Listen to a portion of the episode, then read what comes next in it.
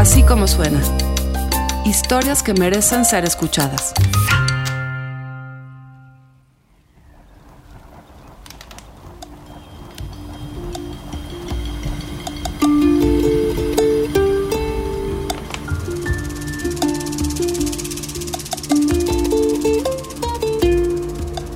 Después de décadas de guerra, las FARC y el gobierno colombiano firmaron un acuerdo de paz. Implicó que las FARC se convirtieran en un partido político, uno que va a competir en las próximas elecciones colombianas.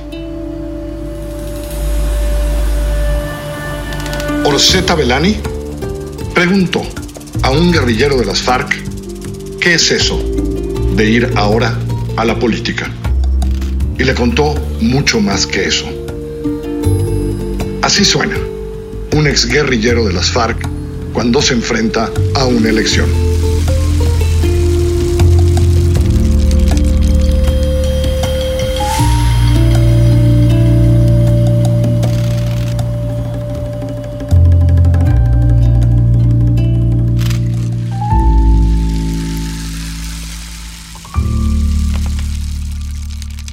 Hoy es un día fabuloso. Personalmente es una alegría muy grande ver a la cantidad de camaradas que de distintas partes del país están llegando a Bogotá y están acá en el centro de convenciones Gonzalo Jiménez de Quesada. Estamos el día de hoy constituyendo el partido que, que después de la dejación de armas de las FARC se va a constituir. Y pues una expectativa muy grande. Es que no es que es muy difícil explicar a uno como combatiente eh, este momento. Es, es muy emocionante. Es, se siente uno construyendo o haciendo parte de la historia. La última vez que encontré a Leonardo Illich Rojas fue al final de agosto, durante la inauguración del Congreso Fundacional del Partido de las FARC-EP. Cuando lo vi, me acordé del día en que lo conocí.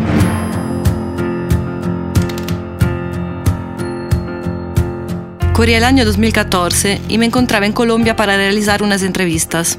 Recuerdo que al verlo llegar, con su cara delgada y sus lentes de intelectual, pensé que debía ser un profesor universitario, un tipo que difícilmente salía de la biblioteca. Me equivocaba totalmente.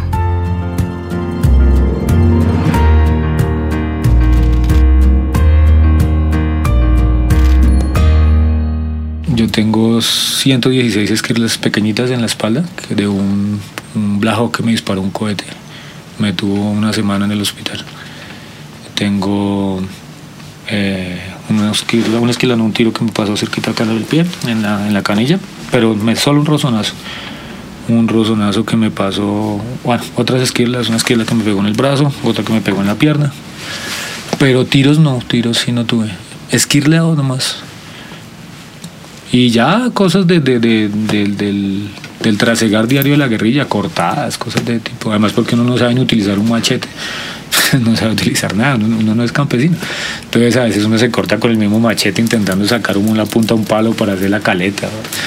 Esas cosas sí pasan. Y, y las cosas de, de, vivir en el medio, entonces, que lo pican las abejas, que lo pican las avispas, que lo pican las arañas, que lo pican las culeras, eso eso sí mucho. En aquel momento, cuando lo conocí, no podía imaginar que Leonardo había combatido en las FARC durante mucho tiempo, que había sido encarcelado por rebelión durante más de cuatro años y que al salir del penal no había regresado a la montaña solo porque la guerrilla ya no lo aceptó, pues tenía un cáncer en el cerebro. En aquel entonces tampoco podía imaginar que las negociaciones de paz entre las FARC y el gobierno, que empezaron en 2012, hubieran tenido éxito. Después de más de 50 años de guerra, en noviembre de 2016 se firmó el acuerdo de paz. Apreciados amigos de la paz de Colombia, comencé recordando las frases de nuestro himno nacional y termino también con el himno que hoy nos conmueve más que nunca. Colombianos, cesó la horrible noche, cesó la horrible noche de la violencia que nos ha cubierto con su sombra por más de medio siglo. Cesó la horrible noche y llega el día con todas sus promesas. En los meses siguientes, las FARC abandonaron los territorios bajo su influencia, se concentraron en 26 puntos y entregaron sus armas, para finalmente crear un nuevo partido político. justicia y verdad, junto al pueblo ya está, por el pueblo primero del alma. Yo estaba ahí, parada entre los demás periodistas, escuchando el himno de las FARC e intentando imaginarme a Leonardo cantarlo en la selva colombiana.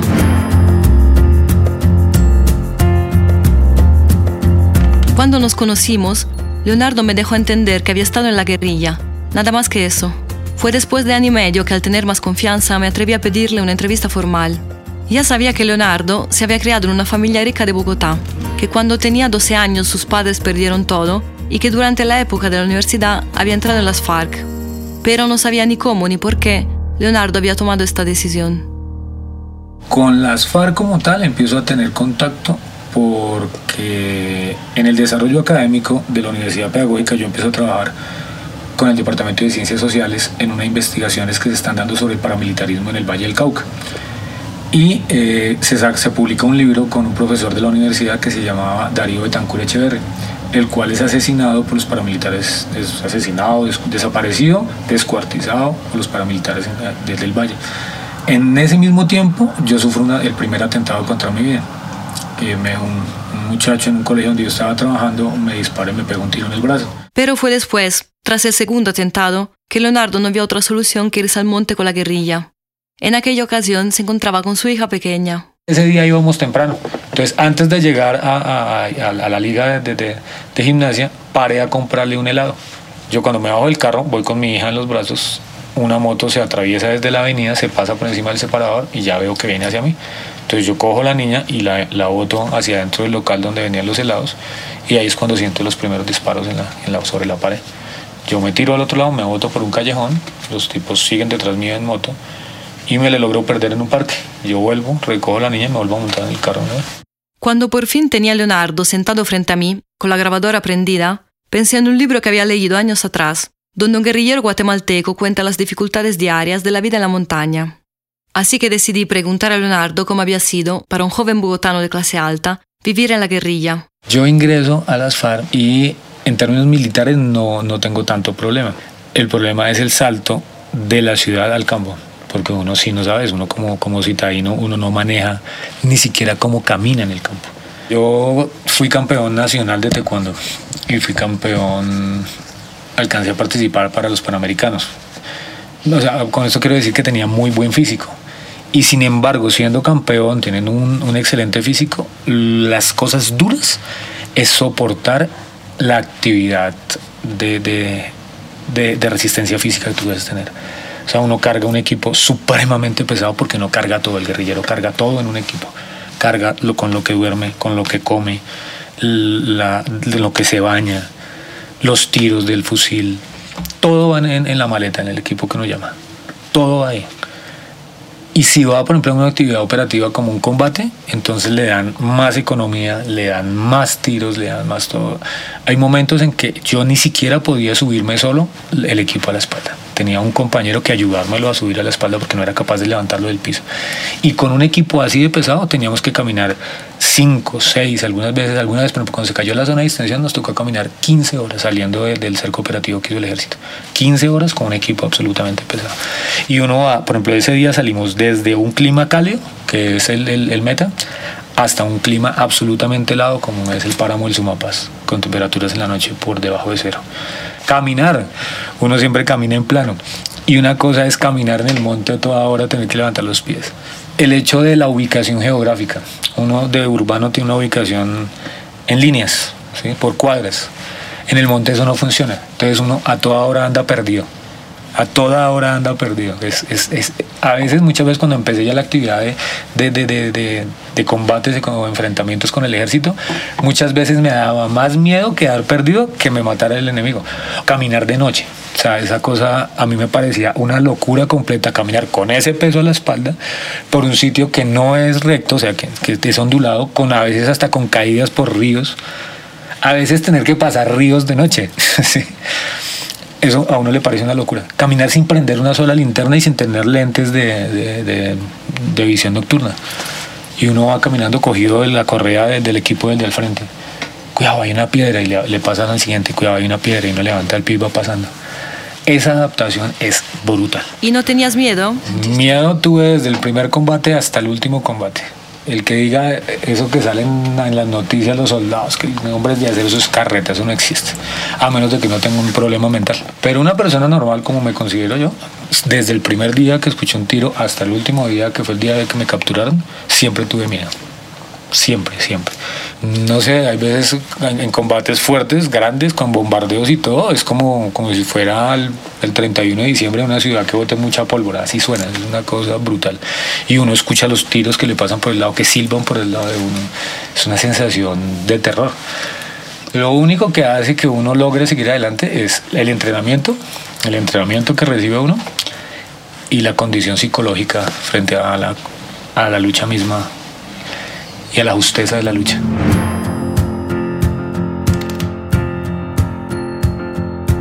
Viajé a Colombia en varias ocasiones. En ciudades como Bogotá, la guerra se vislumbra sobre todo en la mirada de los más de 7 millones de desplazados que llegaron desde el campo. Fue yendo a las regiones más aledañas que empecé a entender algo sobre la relación entre la población y los actores armados. Sobre las FARC escuché opiniones muy distintas. Muchos critican a la guerrilla por sembrar minas en las parcelas de los campesinos, por secuestrar niños y niñas para obligarlos a combatir, por asesinar gente inocente y por sus fuentes de financiación. Las FARC sacan ah, dinero de varias partes. Primero, las FARC obviamente tienen negocios y tiene personas que manejan negocios de las FARC. Eso sería tapar el sol con un dedo.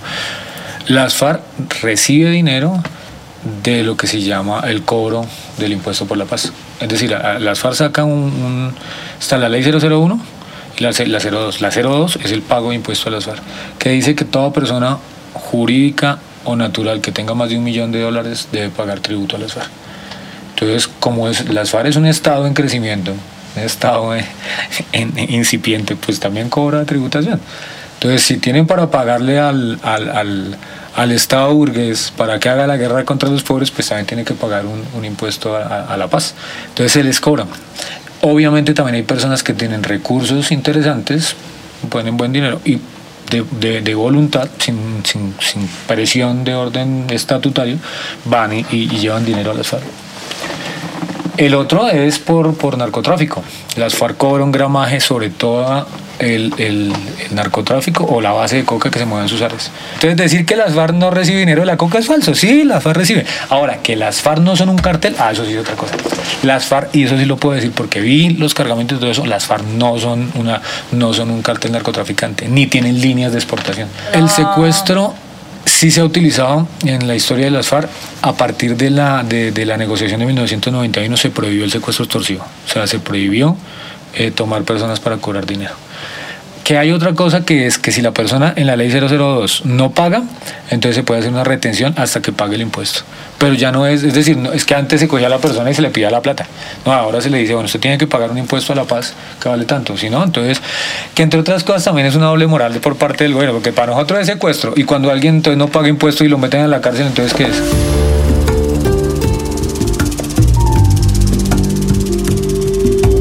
Ahora que las FARC entregaron sus armas, en Colombia hay unas 10.000 personas armadas menos. Sin embargo, la violencia no paró del todo. Su salida dejó espacio a las grandes empresas, a los otros grupos armados y alrededor de mil ex guerrilleros de las FARC que no se desmovilizaron. La paz aún no llegó a Colombia. El conflicto sigue cobrando muertos. De hecho, los acuerdos son nada más que promesas que los firmantes se intercambiaron. La paz no es automática, hay que construirla concretamente. Tienen que darse unas transformaciones estructurales. Porque si la guerra en Colombia no se ha acabado es porque las condiciones que la generaron siguen siendo las mismas.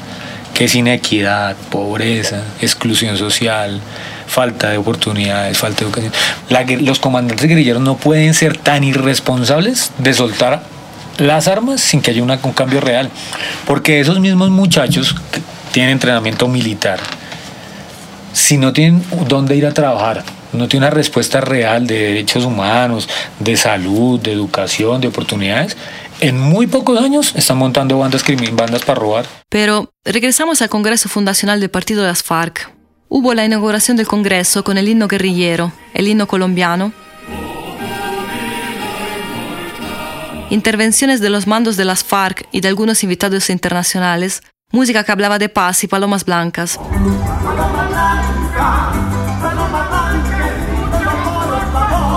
Luego empezaron las reuniones a puerta cerrada, donde los delegados decidieron llamar a su partido Fuerza Alternativa Revolucionaria del Común, conservando el acrónimo FARC. En fin, el último día ocurrió lo más inesperado.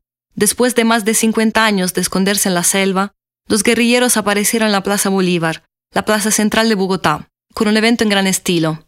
Un mega concierto al que acudieron miles de personas, donde tocaron artistas como Anna Tijoux y Totola Momposina.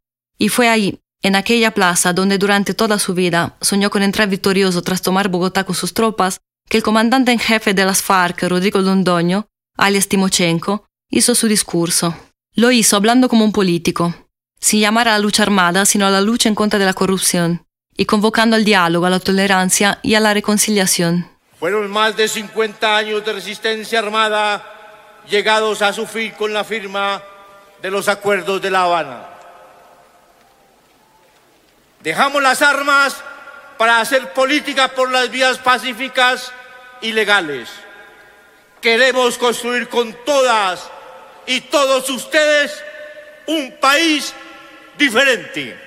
Hoy somos un partido que nace.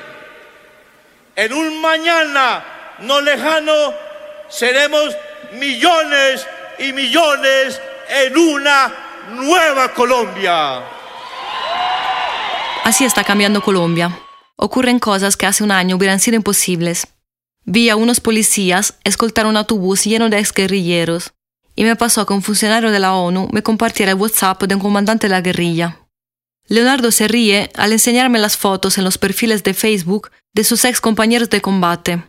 Muchachos y muchachas que hace pocos meses vivían la clandestinidad y que ahora llenan las redes sociales.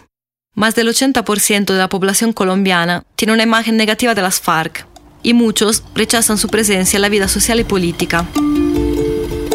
La reincorporación de los excombatientes es un camino difícil, pero a pesar de todo, la vida de miles de personas ya ha cambiado.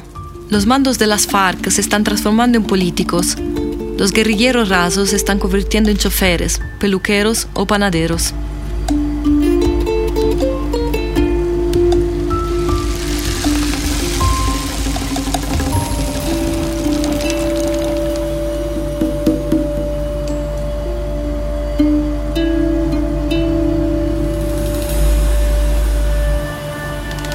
Así como suena, es una producción de puro contenido.